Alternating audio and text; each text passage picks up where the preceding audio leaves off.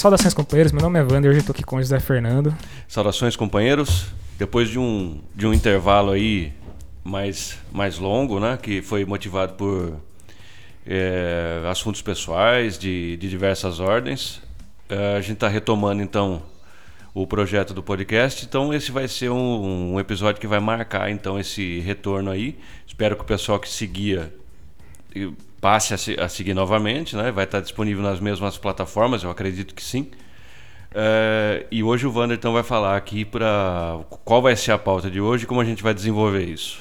É, então a gente é, determinou, escolheu o tema da, da, Nicarágua, né, que é o país que recentemente teve uma, uma eleição que está sendo bastante contestada, tanto na direita quanto na esquerda, né, por conta do, da natureza do, do tipo de eleição que foi feita, sob forte pressão imperialista e com o Daniel Ortega tomando medidas é, consideradas extremas para poder manter a ordem no país.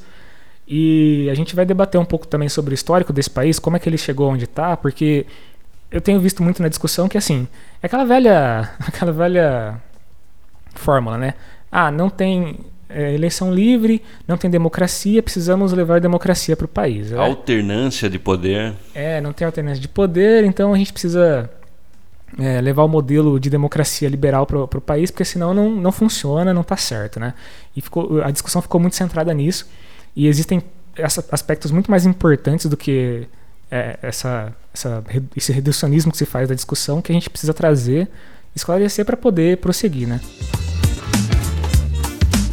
Bom, é, para fazer isso, Gente, como sempre a gente faz e fez, né, em outros episódios que a gente tratou de, de questões pontuais, mas que elas estavam atreladas a um desenvolvimento histórico determinado social e político, a gente sempre fez um, o, deu o pano de fundo da situação, né? Chamado background, é, para que os companheiros que estão ouvindo, os ouvintes, eles consigam se, se localizar no tempo e espaço e em todo o desenvolvimento que foi isso do ponto de vista histórico. Vejam bem que a Nicarágua ele é um, um país pequeno da América Central, né? que tem, é, tem uma história né, da Revolução é muito interessante por ser uma das é, revoluções vitoriosas, como foi é, Cuba, por exemplo.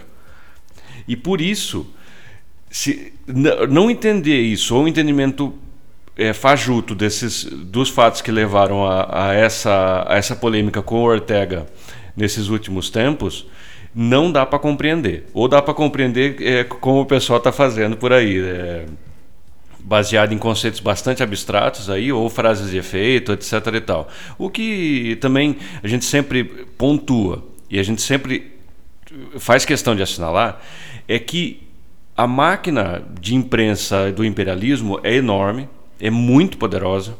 Então ela consegue fazer com que uma verdade, ela, um, um determinado fato, ele, ele, seja modificado até ele adquirir os áreas de verdade que eles querem que seja. Uhum. O pessoal começa a reproduzir isso. Então acho que é interessante essa a gente vai fazer é, abrir para trás, né, isso aqui, para os companheiros terem uma ideia de um, panorama mais ou menos. Claro que é em linhas gerais, a gente não pretende esgotar a história da, da Nicarágua, nem seria possível isso aqui. Sim. Mas só para pontuar, quais são os aspectos de, desse país e como que ele vem, como essa revolução, né, foi se estendendo, as idas e vindas, recuos, né, e avanços até chegar na, na tua situação. É, eu fiz um, um, pequeno histórico aqui, como a gente é professor de história, tem aquela, aquele velho vício de pegar as datas e, e colocar os acontecimentos, né? Mas isso não resume exatamente o que é, o que é a história da Nicarágua, né? Mas pontua é, de forma bem sucinta o que, que aconteceu ao longo do tempo. A gente sabe que a Nicarágua é um país que foi colonizado pela Espanha, né? Mas assim, a partir do, da independência da, da Nicarágua, ela passou a sofrer uma, uma intervenção uma interferência muito forte da, da, dos Estados Unidos. Até porque a América Central ali, a parte onde fica a Nicarágua, bem na meioca da, das Américas ali, é uma zona de influência dos Estados Unidos muito forte. Então o que acontece? Depois da, da independência, em 1893, a gente tem uma, uma primeira interferência, uma intervenção grande dos Estados Unidos, controlando ali as ferrovias, o banco e a, alfândega da, da Nicarágua. Por que essa intervenção? A Nicarágua sempre foi, e ainda é hoje, uma produtora de produtos agrícolas. Né? E como eles estão muito perto da, dos Estados Unidos, essa vantagem que eles têm é convertida economicamente. Né? Então, o principal parceiro comercial hoje da Nicarágua, e sempre foi, é os Estados Unidos. Então, em 1893 tem essa, essa intervenção americana para controlar. Então, eles vão lá, entram no país e, e, controlam tudo: a alfândega, banco central, as ferrovias, tudo que vai ser é, exportado da, da Nicarágua para o resto do mundo é, passa a ter controle e intervenção direta dos americanos. Em, 1800, em 1912, já agora no começo do século XX, até 1925, os Estados Unidos vai ter tropas dentro da, da Nicarágua, vai ocupar militarmente a, a região. Isso só vai mudar em 1933, quando eles é, começam a retirar as tropas, mas mesmo assim eles deixam ali uma força chamada de Guarda Nacional, que é completamente submissa a, aos interesses norte-americanos. Né? Então essa tropa vai é, assumir o controle da Nicarágua. E aí, é, em 1934, o, o, o, Augusto César Sandino, que era uma. É importante lembrar, um líder, né? né? Um líder da, do movimento revolucionário. Exatamente, um líder importante vai ser assassinado por essa tropa que os Estados Unidos controlavam na, na Nicarágua. E a partir de então vai, vai surgir um movimento, né? Que não exatamente em, em 34, mas. Alguns anos depois. Alguns anos depois, mas em, em torno da figura do, do Sandino, que era uma figura de resistência. Essas ocupações norte-americanas, esse essa submissão que a Nicarágua tinha em relação aos Estados Unidos não era uma coisa voluntária. A gente tem, precisa lembrar que tinha uma burguesia ali, produtora né, de alimentos, e que essa burguesia se associava aos norte-americanos para conseguir desenvolver a, a, a, estrutura da qual eles dependiam. Né? Não é uma coisa simples assim.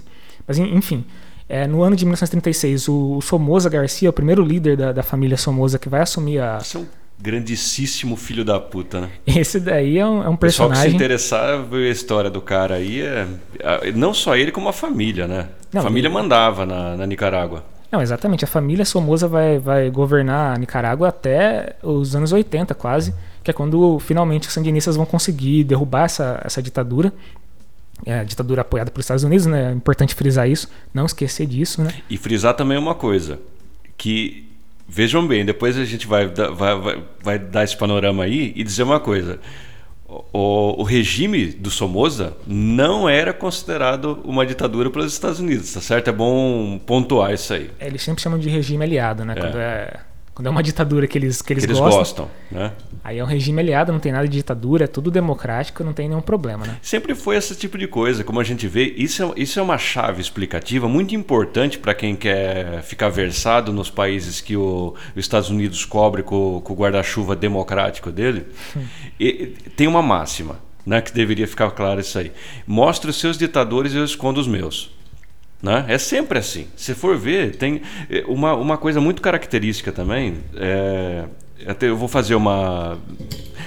Não está certo, mas assim, em, em linhas gerais dá para entender.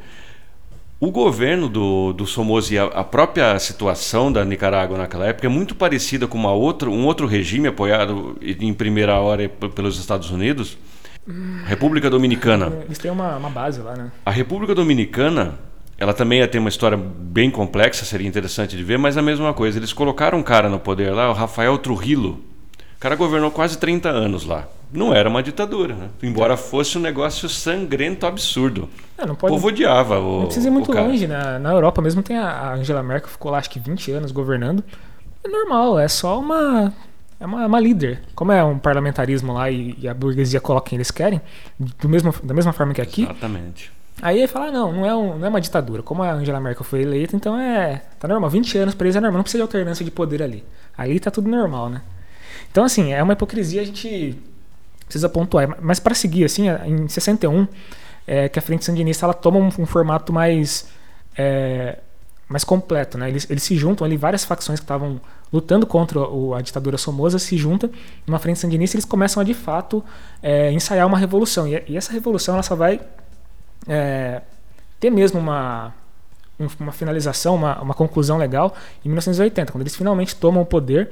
O Daniel Ortega, que hoje está. Ele era, ele era comandante, né? Ali. Ele era de uma das frentes nacionalistas, ele compunha o, o sandinismo inicial, que depois vai ser suplantado né, por, essa, por essa maioria. Mas finalmente ele, ele consegue é, derrotar a ditadura Somoza, assume o poder. Os sandinistas hoje ainda têm uma, uma grande popularidade lá, é importante lembrar. Às vezes o pessoal pensa que Uh, existe, como em 2000, 2018, se eu não estou enganado, teve uma revolta lá. Sim, uns é, três anos atrás, né? Três anos atrás foi bem violento, teve uma um, um, levante, né? Muita gente especula que foi um levante organizado de fora para dentro, com o apoio dos Estados Unidos e tudo mais. Eu, eu, não tenho conhecimento completo sobre esse assunto, mas a, a, a mídia alardeava que era o fim do sandinismo. Exato. Né?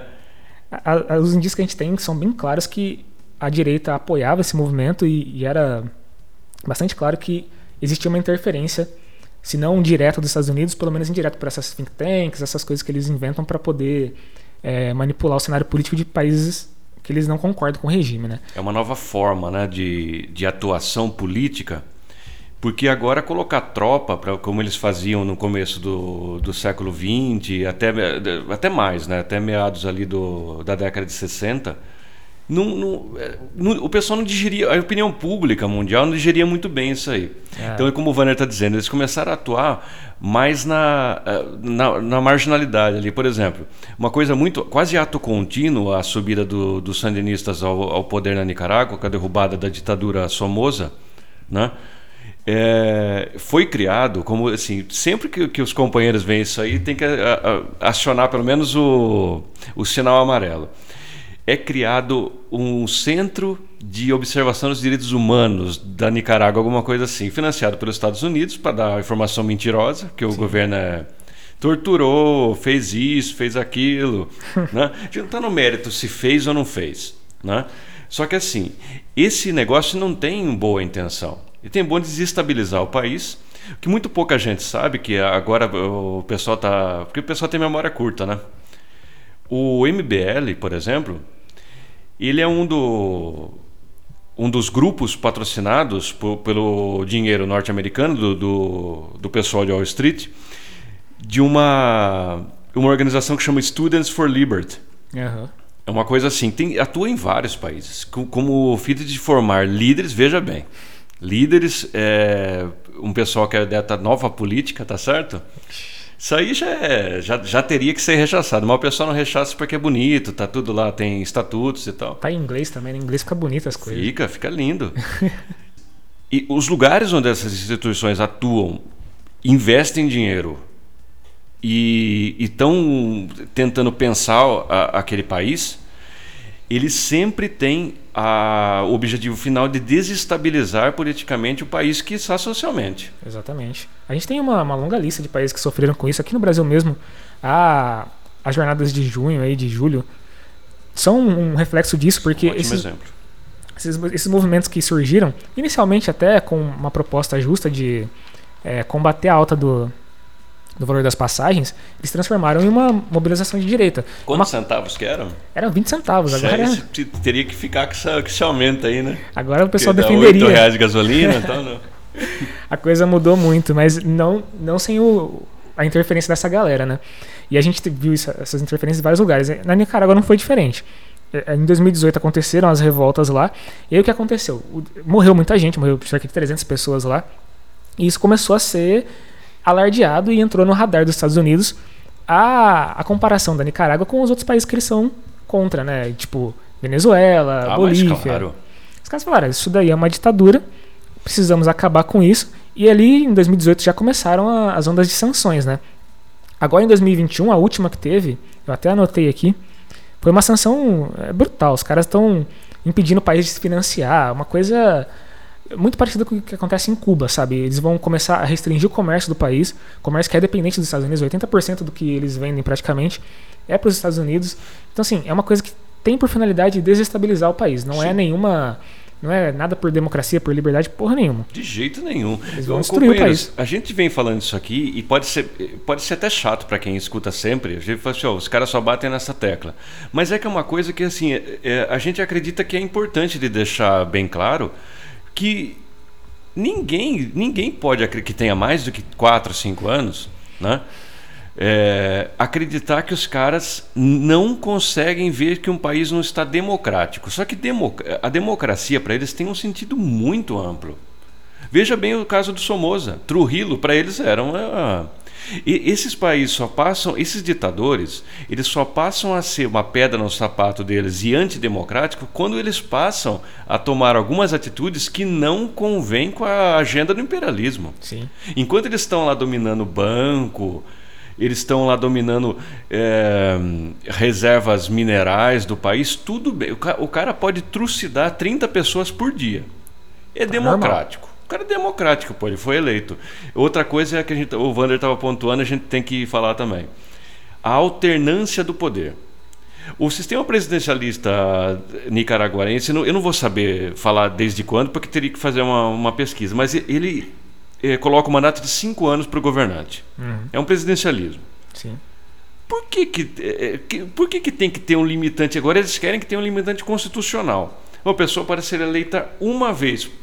Por quê? Ninguém, ninguém explica. E se o povo quiser ele, eleger o cara sete vezes? Não, essa alternância tá de poder, certo? ela só facilita com que um regime, é, que um, uma potência estrangeira possa interferir, possa colocar um candidato do, do interesse deles ali Sim. e simplesmente substituir. Já que o cara que é popular, que a população apoia, o sandinista, não pode concorrer, bom, coloquemos então alguém do nosso, do nosso agrado aqui, vamos financiar, vamos pagar as think tanks para fazer propaganda do cara, influenciar na, nos meios que, se, que, sejam necessários. Calúnia, muita calúnia. Exato. Fala que o cara é pedófilo, o cara estuprou não sei quem. Não... A alternância de poder é para isso, para poder ter a oportunidade clara de colocar alguém ali do interesse da, da burguesia, né? Não é, é, porque quando você, quando você coloca um limitante desse constitucional estrangeiro, aliás, alienígena, você olha, olha, eu não sei se os companheiros têm é, tão claro da barbaridade que é isso aí.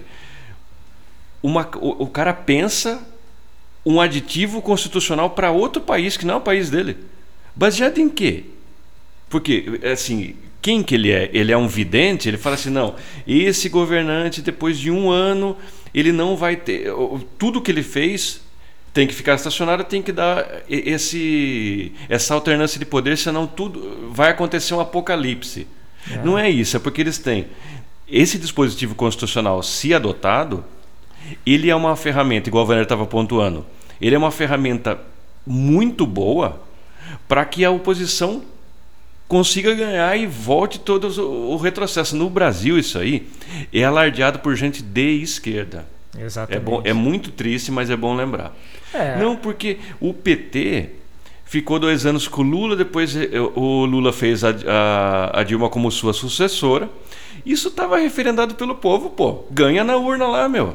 Eles falam que é bom para a democracia que exista. Eh, eu odeio essa frase. É bom para a democracia que exista alternância de poder.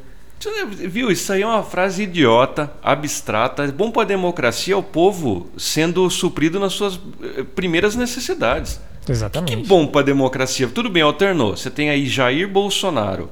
Alternou, não alternou? Vamos dizer, acabou o PT, entrou, o cara nem tem partido mais. De tão desgraçada e de tão artificial que foi a eleição desse homem. Mas, ó, alternou, pô. Foi bom. Tá gostoso lá. Tá o cara gostoso. destruiu o programa é, social né, de transferência de renda, Acabou criou um negócio né? fajuto que tem duração de um ano para acabar. Sim. O cara levou os preços a ficar completamente descontrolados, a taxa de câmbio atingindo níveis ridículos que nem no, na era FHC você viu. Tá bom essa alternância? É isso e que por eles que, que ninguém pede a alternância do PSDB no governo de São Paulo, que os caras estão faz desde que o Fleury era vivo? Eu acho Não que dá eu, pra entender Eu acho que aí. desde que eu nasci eu nunca vi um outro governo no- Não, em São tem. Paulo que não, Não tenha tem. sido o PSDB. Mas então, assim, por que, que a gente está trazendo a Nicarágua aqui e essa discussão é tão importante? Pelos pontos que a gente acabou de pontuar, isso daí é, é óbvio, né? Mas também por, por uma coisa que é, às vezes passa despercebido, que o PT ele lançou uma nota. O PT exatamente não, foi o Departamento de Relações Internacionais do PT. Lançou uma nota elogiando, né? Dizendo, é, felicitando o Da- Daniel Ortega por isso, por ele ter sido eleito e tudo mais. Só que assim, essa nota durou acho que um dia, se não estou enganado, ou menos, Pressão, né? e foi retirada do ar por pressão é, da própria esquerda, dizendo que assim, como é que vocês estão elogiando um ditador? Por que, que isso é importante? Eu, o Zé Fernando acabou de falar que é muito importante que o PT passou um tempo no governo e as pessoas dizem que o PT tem uma certa. Eles têm uma tendência autoritária. Isso aí, dá- isso aí é, é tão antipolítico. Depois a gente vai fazer um comentário. Não, uma tendência autoritária por quê? Porque se ele está elogiando o Maduro, está elogiando o Ortega, está elogiando pessoas que aparentemente têm uma tendência autoritária, então aqui eles querem implantar o mesmo sistema. E aí eles colocam aquela velha dicotomia falsa de dizer que o PT é autoritário à esquerda, assim como Bolsonaro é autoritário à direita. É uma, uma falsa comparação, é, uma, é um artifício é, retórico que eles utilizam muito para poder justificar que, na verdade, o que o PT quer é, que é implantar uma porra de uma ditadura comunista de esquerda. eles não falam Mas, isso, né? Olha, muito bom, cara. Não falam isso diretamente, mas é, é aonde querem chegar, né? Dizer que ao, ao elogiar um ditador, ao elogiar uma, um regime de esquerda autoritário, o PT está tá querendo se espelhar, fazer a mesma coisa aqui no Brasil. Esse argumento eu já ouvi várias vezes, é uma coisa recorrente e é uma coisa absurda. Então é por isso que o PT imediatamente tirou essa nota eh, do ar. A Glaze Hoffman deu uma declaração dizendo que é, isso não tinha sido discutido e tudo mais, botou panos quentes para poder é, amenizar o que estava acontecendo. Mas assim, o que fica claro é uma capitulação absurda então, do PT. Eu ia comentar isso agora, eu ia perguntar até a sua opinião. Assim, eu achei uma capitulação enorme do PT. É, é uma coisa que o PT vem fazendo há anos já. É o motivo de várias, de vários, várias derrotas da esquerda é, em geral. Por conta dessa tentativa do PT se acomodar ao que é o, o status quo, né? Tentar falar essa língua do, da democracia em abstrato, de não falar assim, gente, é o seguinte, democracia é poder popular. Nós somos o partido de trabalhadores. Não interessa o que a Globo, o que a Folha de São Paulo, o que o Estadão pensam. O que interessa é o que o trabalhador pensa. O trabalhador quer o quê? Quer renda básica? Então, democracia é renda básica. O trabalhador, qual que é o interesse do trabalhador? Foda-se se Direitos você... trabalhistas que foram destruídos depois da retirada do PT do poder. Exatamente. Não tem nenhuma importância se colocado em perspectiva. Esse negócio aí elogiou o ditador.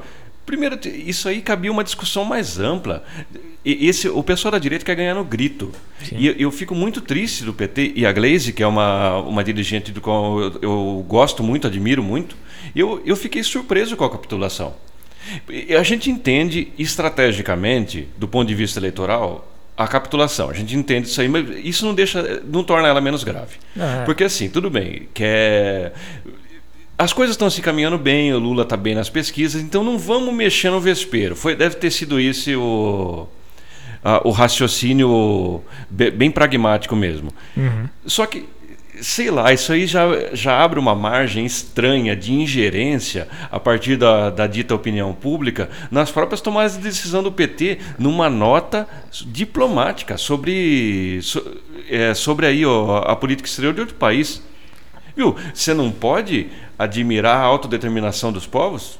Sim. Você não pode querer que um país é, que está aos trancos de barrancos como está, Nicarágua, mantendo um governo que foi sim referendado pelo povo, que é, é agora, te, agora tem que ter assim. Tem que para a, a eleição funcionar, tem que ter um cara que vem lá com uma pastinha, um terno, fica olhando. Ele tá, tem uma, sei lá, da ONU ou de qualquer o, Organização dos Estados Americanos. É. Ele chega e fica assim: ah, tá, então votou. Não, legítimo, legal, pode, pode passar. O que, que você viu esse um fiscal desse tem que ser escorraçado do, do, do, país. Não, na Bolívia teve isso daí. O fiscal foi lá, ele ficou acompanhando a eleição e falou assim: ó, essa eleição é fraudada. Teve um golpe na Bolívia, depuseram o Evo Morales, ele foi eh, exilado. Até aí tudo bem, né? os fiscais tudo bem. Olha não, que loucura. O cara foi exilado, fudeu a eleição, entrou um partido de extrema direita lá, a Anies, eu esqueci o primeiro nome dela, Genini, acho, Genini Anies, assumiu a presidência de forma ilegal causou um pandemônio no país, quase uma guerra civil. Aí, ano, anos depois, eu, se eu não estou enganado, foi esse ano que saiu a nota, dizendo que não, que a eleição foi justa, fizeram uma, uma conferência e definiram, não, o Evo Morales de fato não, não, não teve fraude, não foi nada, a eleição era justa, o cara tinha que ter assumido. Mas agora, meu amigo, o estrago está feito, o país está então, em frangalhos. É a mesma coisa com aquele caso que já faz alguns anos do, do Rango Guaidó. Exato, queriam fazer uma guerra civil. O, o, o Maduro fez um referendo da eleição que teve, ou seja, ele quase foi votado duas vezes. E mesmo assim, falaram que não, não está certo isso aí. Não é que está certo, é, é, igual aquele pessoal ruim de bola, que pega assim, ele, a bola é dele, tá certo?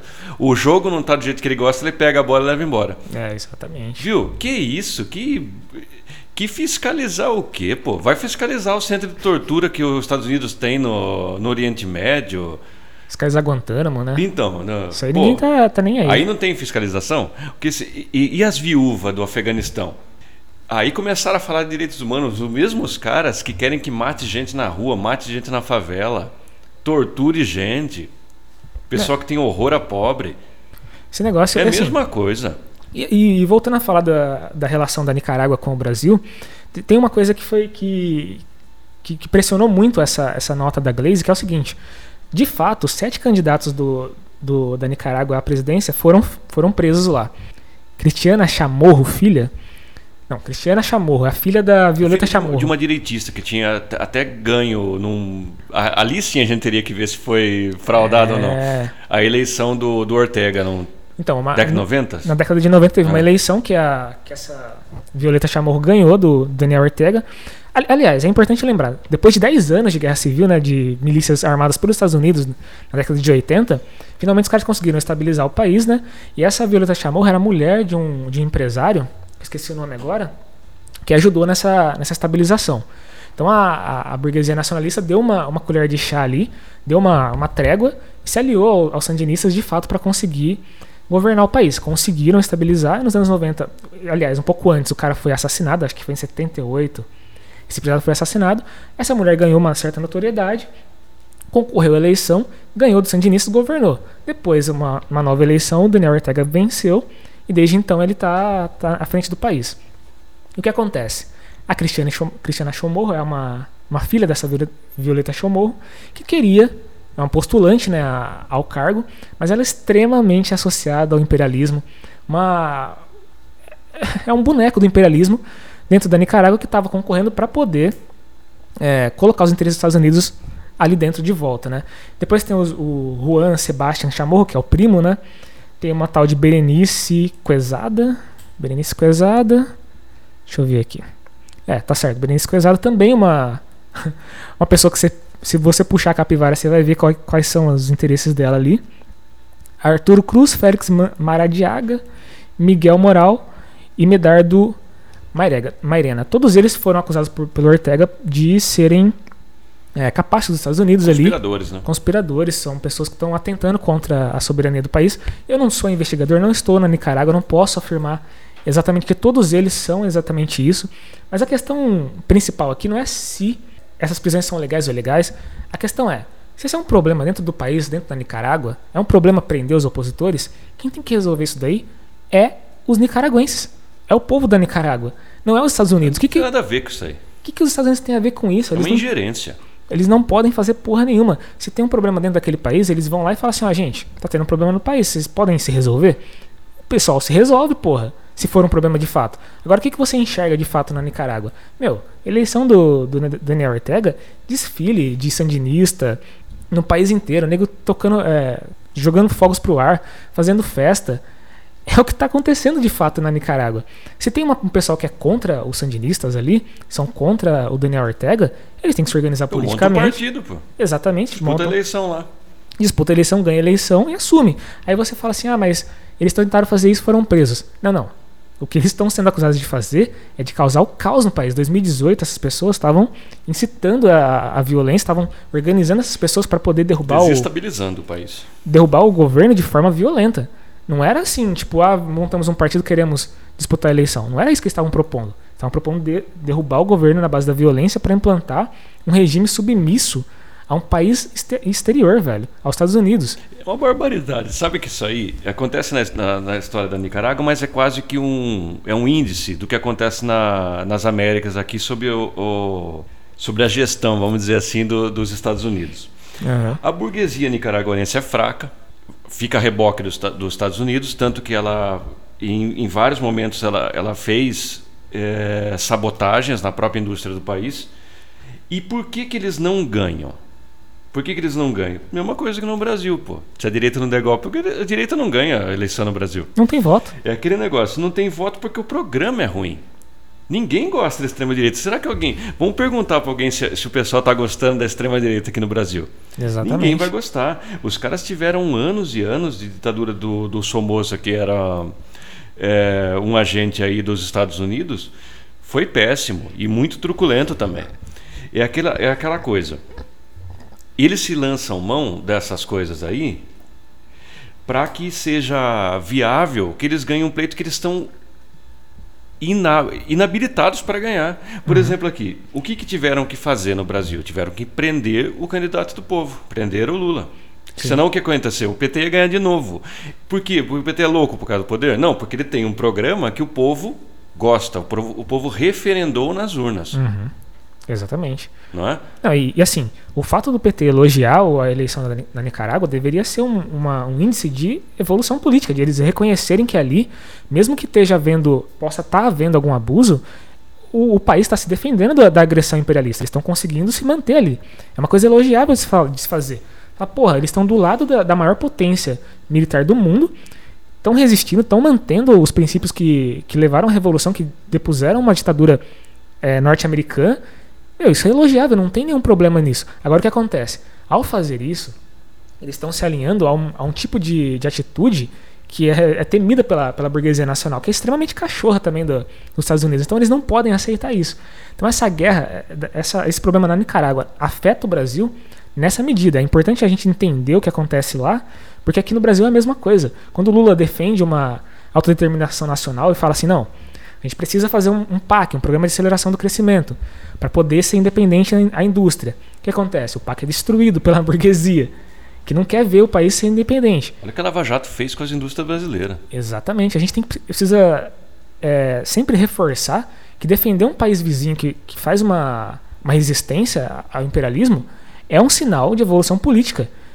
Retornar isso, retroceder, dar um passo atrás nisso, é um sinal de que o PT está com um problema sério. É muito ruim. É igual a gente fala, a gente entende pelo ponto de vista eleitoral, mas mesmo assim não deixa de ser muito, muito errado. É, retroceder nisso aí, porque o Estadão, lá, algum, algum canalha, alguma pena de aluguel lá foi paga para falar que o Ortega é, é isso, é aquilo. Os caras logo vão lá, apagam tweet, apagam é, nota. Isso não tem que ser feito. Essa concessão não pode ser feita se pessoas são verdadeiros cachorros. Sim. Eles não estão ligando para nada.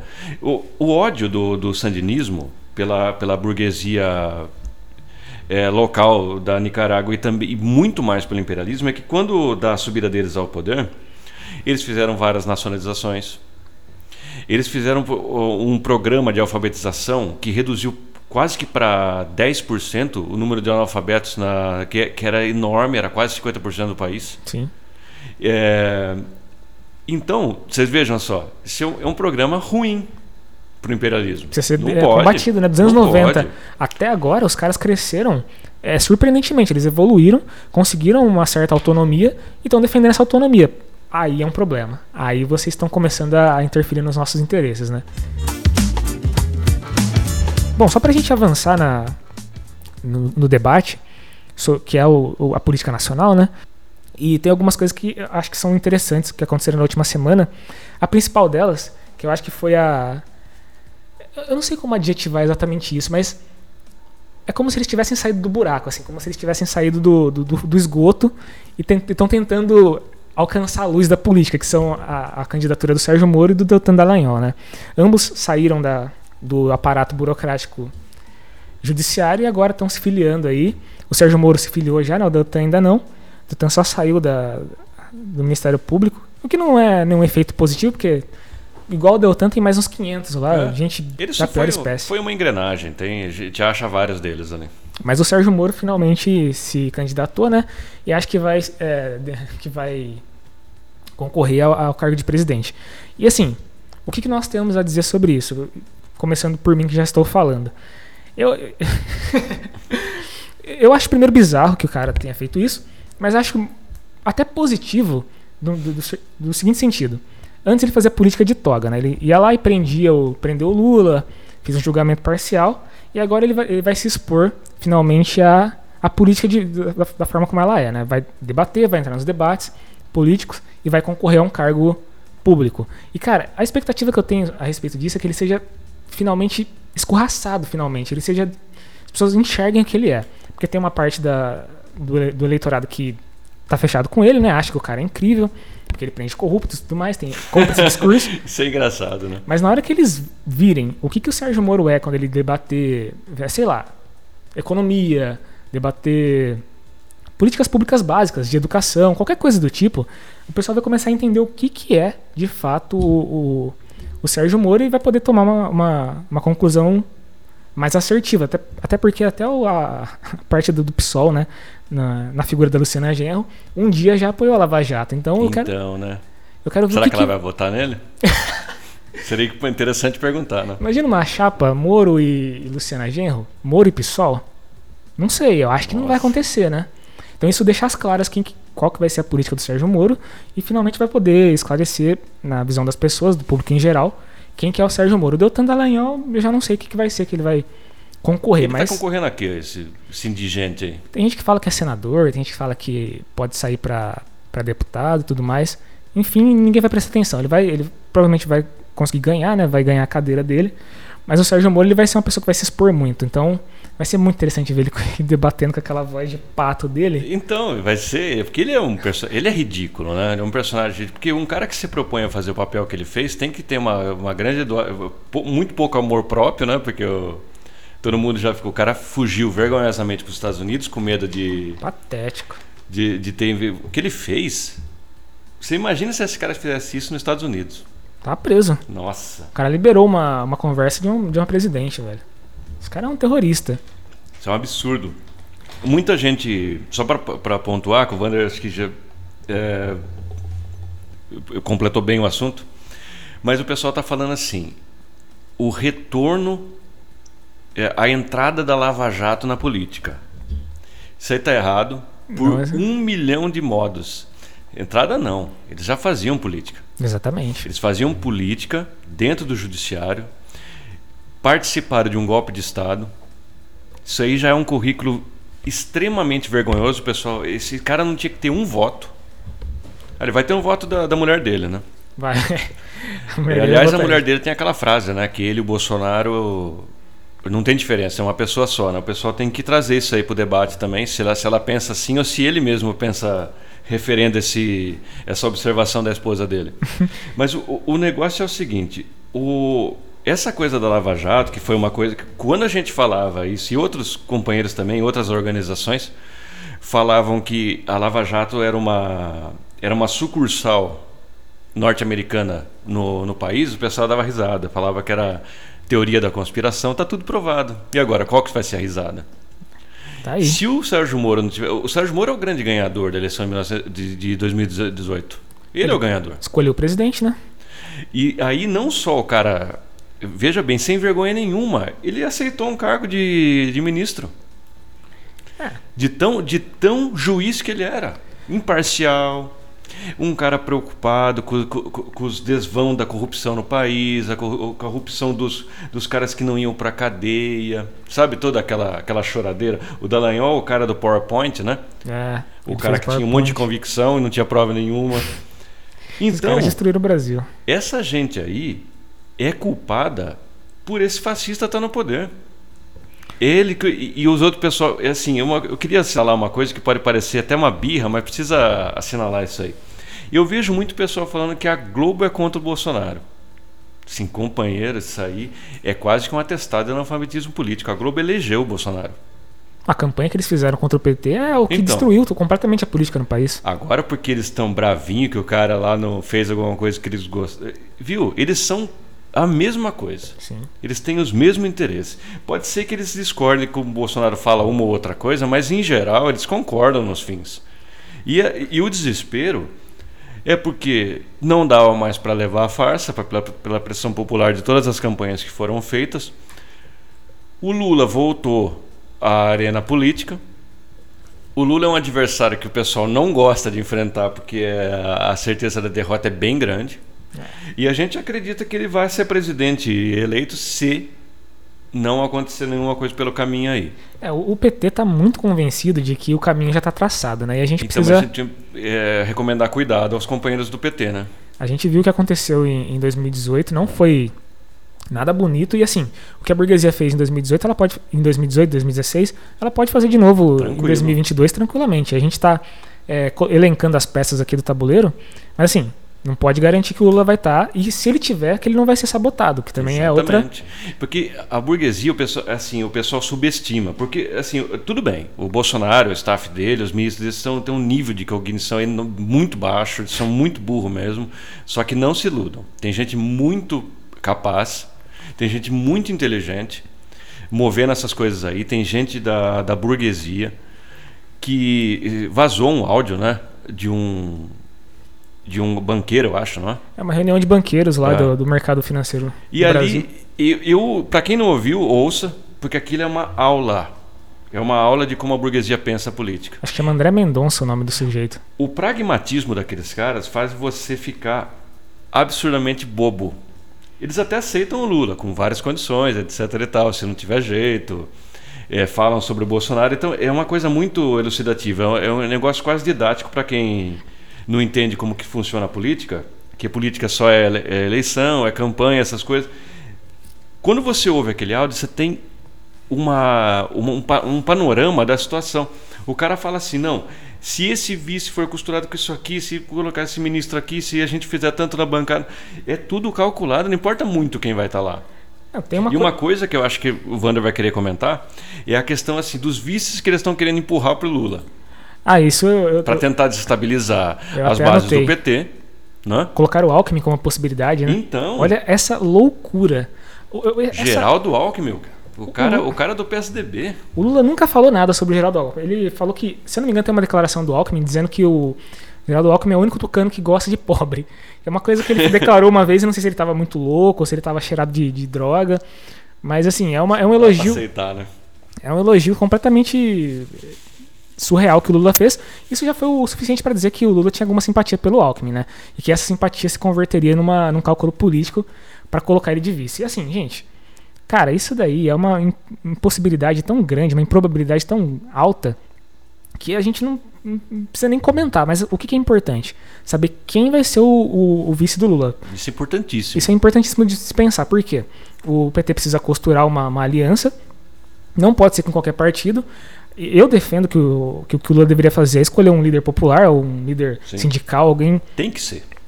alguém que de fato represente a, a população, né, as massas populares. Mas eu, eu não tenho nenhuma esperança de que seja isso que vai acontecer. Pode ser uma aliança com um partido de centro, alguma coisa do tipo. Alguém do MST, alguém do- dos, do- dos sindicatos, um, um- líderes de projeção, de, com história de luta Sim. do lado do povo. Mas igual o Wander estava falando, não, não esperem isso. Esperem coisas do nível Zé Alencar, Exato. Michel Temer, esse, esse, esse nível de, de, de gente aí. Porque, por quê? Porque o PT é direitista? Não exatamente.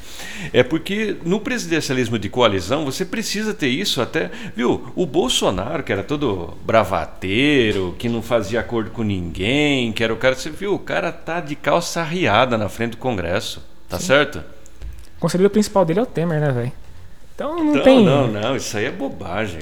E o, e o, o Lula, é, embora seja um líder popular, saído da, saído da, do, do povo, etc e tal, ele tem todo o que pesa muito a favor do Lula, é esse lastro popular que ele tem que outros candidatos não têm. Aham. O Bolsonaro tem uma base popular, que é a classe média de, de direita, extrema direita, né? mas é pequena, sei lá, 10%, 10, 10 12% da população. Mas o grosso está com o Lula, está com o PT. Sim. Só que o que a gente acha perigoso, eu acho que o Wanner tem a mesma, a mesma visão, é que se dependendo de quem o PT escolher, essas bases podem se, se rebelar. Né? Então, É, vão ter outros candidatos de esquerda é, na- no pleito, né? Provavelmente o Boulos, o Ciro Gomes, que diz que é de esquerda, mais uma galera aí. E isso pode acabar pulverizando a- o eleitorado do Lula nessas, nesses personagens esdrúxulos aí. Se acontecer, é, corre-se o risco de que a eleição seja perdida, é, no, no primeiro turno até, para uma figura como o Bolsonaro mesmo, entendeu? A galera se una, a burguesia se una novamente em torno da candidatura do Bolsonaro, mesmo com a tragédia que foi o governo, e a gente enxerga aí uma. A, a gente não faz previsão do futuro, né? A gente precisa ver como é que vai ser o desenvolvimento, quem vai ser o não vice. é futurologia. Não é nada disso, mas assim, projetando perspectivas, a gente pode ver uma, uma tragédia surreal em 2022, um prolongamento desse tipo de governo, dessa, desse projeto, ou até um aprofundamento, uma- um golpe militar, alguma coisa eh, até pior, entendeu? Nada está descartado. Exatamente. Porque a burguesia, pelo que a gente vê na Nicarágua, pelo que a gente vê na Venezuela, pelo que a gente viu em vários países do Cone Sul, a burguesia, e principalmente a burguesia imperialista, ela não está aceitando mais conciliação, não dá mais. Exato. Não dá mais, não tem mais lugar para isso. Como o, o Lula consegue ganhar e consegue levar a mesma política que ele fez no primeiro e no segundo governo dele? Talvez É. precisa de. eh, vai precisar mais do que habilidade, do que arte de política, vai precisar dessas alianças costuradas aí. Seria interessante da, da o Lula tem apoio popular bastante se ele se voltar pro, pro povo, ele escolher um vice da, da popular, escolher um programa que vá frontalmente contra tudo que foi feito desde a da, da, da queda da Dilma, tem toda a chance de acontecer. Esse governo vai conseguir estabilidade? Não dá para saber. Provavelmente vai ser muito difícil. Tem que ser povo na rua o tempo todo, né? Vai ter esse, que governar com, o Exatamente. Pessoal. Esse governo vai ter que ser mantido referendado quase que todos os dias em, nas ruas, em manifestações, porque vai ser osso. É. A gente tem essa perspectiva, então. A gente vai, como a gente acabou de voltar do, do nosso recesso aí, vai acompanhar isso de perto e assim, tá aqui gravado, né? A gente deu a nossa da, nosso prognóstico e, e, conforme a coisa for evoluindo, a gente vai é, confirmando ou, ou negando a, o que é. o rumo dos acontecimentos, né? Então, vai ser interessante ter esse episódio como o nosso primeiro de retorno, porque assim como teve o da, da pandemia, não sei se você lembra, a gente gravou um pouco Sim. antes da pandemia, dizendo, ó, Vai morrer gente pra caralho, esse governo não tem gestão. Os governos estaduais são todos de direita, eles vão fazer um massacre. Completamente, infelizmente, completamente certo. Se o pessoal voltar pro episódio de março de 2020, vão ver a gente falando tudo o que aconteceu durante a pandemia, que foi o total desastre da, da gestão. Não teve gestão, né? É, não teve gestão, né? Não fez nada. Morreu, foi uma hecatombe. Morreu muito mais do que 600 mil pessoas, porque isso aí são dados oficiais. É. é só caso confirmado, caso que morre de suspeita de Covid não entra nesse coisa. Ou seja, um genocídio. É, eu acho que o único erro que, que, que, eu, que eu tive na minha, na minha avaliação é de que isso afetaria de forma quase que crítica o governo, que ele cairia, alguma coisa do tipo aconteceria, uma é, ocorreria um levante, mas conforme não a gente foi drástico, mas afetou. Com certeza ele afetou. Perdeu, ele perdeu muita gente. Mas se a gente olha para o desempenho da esquerda diante do que aconteceu, a gente vê por que, que não, não houve uma revolta, né? A esquerda completamente Sim, acuada, ficou em casa, quieta, não se manifestou. Teve Lembra alguma. Fique em casa? Que judiação. Teve alguma coisa assim, um, alguma, algum protesto, mas ficava muito no âmbito da internet, de fazer uma, uma live, de fazer um negócio. Aí, aí é foda, né, cara? Aí não tem como derrubar governo na internet. Dá pra ser. Mas assim, eu esperava mais, eu esperava que com uma, uma hecatombe desse nível fosse ocorrer uma, uma revolta popular de fato que o governo poderia ter. Essa possibilidade existia, claro, mas ela não se concretizou por conta da, da atuação desastrosa da esquerda e a gente está vendo que a esquerda continua em larga escala bastante debilitada, né? Ela precisa ter um, um choque de, de realidade. A eleição é uma oportunidade para isso, porque o debate público se volta para a política, né? E as pessoas tendem a conversar mais, a dialogar mais sobre a, a política nacional. Então é uma oportunidade de, de, a gente questionar a esquerda, de a gente poder mobilizar também, ajudar aqui na nossa região o pessoal a a se mexer, a combater o golpe, a combater a direita. Que é, assim, a política em 2022, cara, meu Deus do céu. Nossa, vai estar tá nos maiores graus aí de fervura. É, é uma oportunidade de conscientizar o povo, de conscientizar as pessoas, né? Do que precisa ser feito é e como. É um ponto né? bom de, de, de, tudo isso que vai acontecer, porque vai ser uma coisa assim, não vai ser para amador, né? Nunca foi, mas é. Vai, é, essa vai ser especialmente dolorida, né? Vai ser foda. Que dependendo do resultado, a gente vai ter um, uma tragédia assim de, de, níveis colossais também. Um aprofundamento da tragédia que já, a gente já vive, né? Bom, então, companheiros, eu acho que é, esse episódio se conclui aqui. Eu acho que a gente fez uma boa, uma boa avaliação do que está acontecendo aí, do, dos, dos acontecimentos mais importantes. E a gente vai ah, não sei se daqui 15 dias ou uma semana vai voltar com um novo episódio, acompanhando as, os acontecimentos importantes da, da, política, dando nosso prognóstico e também vai tentar trazer algumas leituras. Né? Eu estava pensando nisso Sim, em casa. É, tem que retomar. Né? Tem que retomar umas leituras, eu estava lendo uns livros bons aí e fazer a, a análise que, que for necessária para dar um direcionamento legal para o pensamento político da galera aí. Então, pessoal, a gente agradece aí o pessoal que diligentemente vai ouvir os episódios aí também. E avisem o pessoal aí se que a gente está de volta nas atividades. Exatamente. E muito obrigado então. Até o próximo. Até a próxima.